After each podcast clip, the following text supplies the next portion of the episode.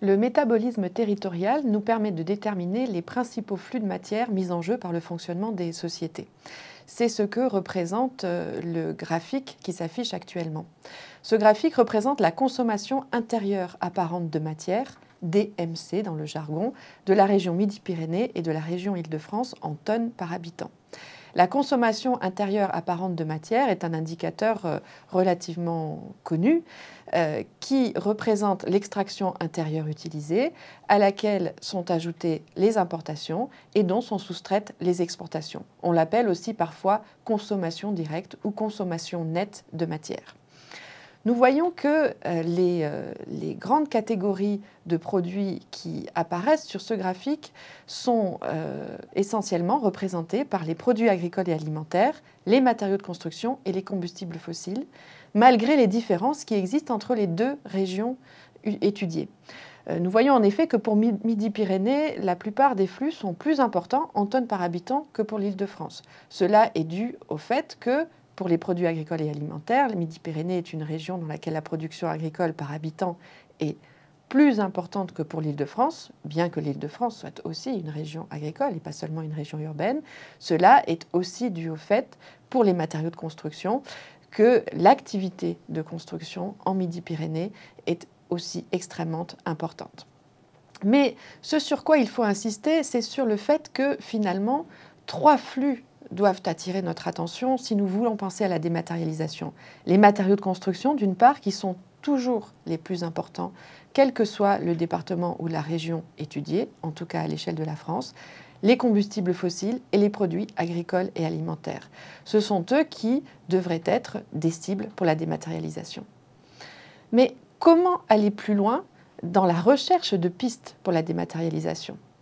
Nous allons observer ceci à travers un cas particulier qui est celui de la circulation des matériaux de construction pour la région Midi-Pyrénées, dont nous avons vu que la consommation était extrêmement euh, importante. Le, graphique représente cette consommation en millions de tonnes et entre parenthèses en tonnes par habitant. Alors que nous apprend ce, ce graphique? Eh bien, nous voyons sur la gauche les entrées de matière et nous observons que la, région Midi-Pyrénées est quasiment autonome en termes de matériaux de construction, puisque l'extraction locale couvre l'essentiel de ses, de ses besoins. Ce que nous pouvons observer aussi, si nous regardons les sorties, c'est qu'elles sont très peu importantes, peu d'exportation et une mise en décharge qui est extrêmement réduite par rapport à l'extraction locale. Finalement, ce qui se passe en Midi-Pyrénées, c'est que le stock de matériaux de construction augmente considérablement. C'est ce que nous pouvons voir au milieu du graphique. Nous pouvons en tirer des enseignements en termes de pistes de dématérialisation.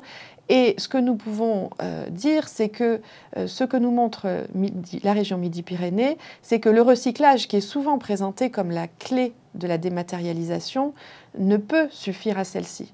Même si on recyclait 100% de ce qui est mis en décharge en Midi-Pyrénées, on éviterait que, grosso modo, 10% de l'extraction locale. Donc cela signifie que nous devons avant tout nous intéresser à ce qui fait ce stock. Pourquoi ce stock est-il si important? Eh bien, pour le comprendre, nous devons euh, lier l'analyse du métabolisme territorial à celle des processus d'urbanisation.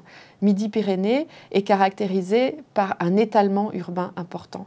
L'étalement urbain induit la multiplication des infrastructures linéaires, non seulement les routes, mais aussi l'ensemble des infrastructures de transport qui permettent de relier les quartiers et les nouvelles aires urbaines entre elles, les nouvelles zones urbanisées entre elles, mais aussi tous les réseaux enterrés qui vont être nécessaires pour permettre le fonctionnement de ces nouveaux bâtiments, que ce soit des logements, des bureaux, des commerces des canalisations d'eau potable, des canalisations d'égouts, de gaz éventuellement, de chauffage urbain, des euh, fils électriques, des, des câbles téléphoniques. Tout ceci explique cette extrêmement importante addition au stock. Donc la dématérialisation pour Midi-Pyrénées passe beaucoup moins par le recyclage que par une réflexion sur les processus d'urbanisation. Le recyclage est donc une condition certes nécessaire, mais surtout pas suffisante pour assurer la dématérialisation des territoires.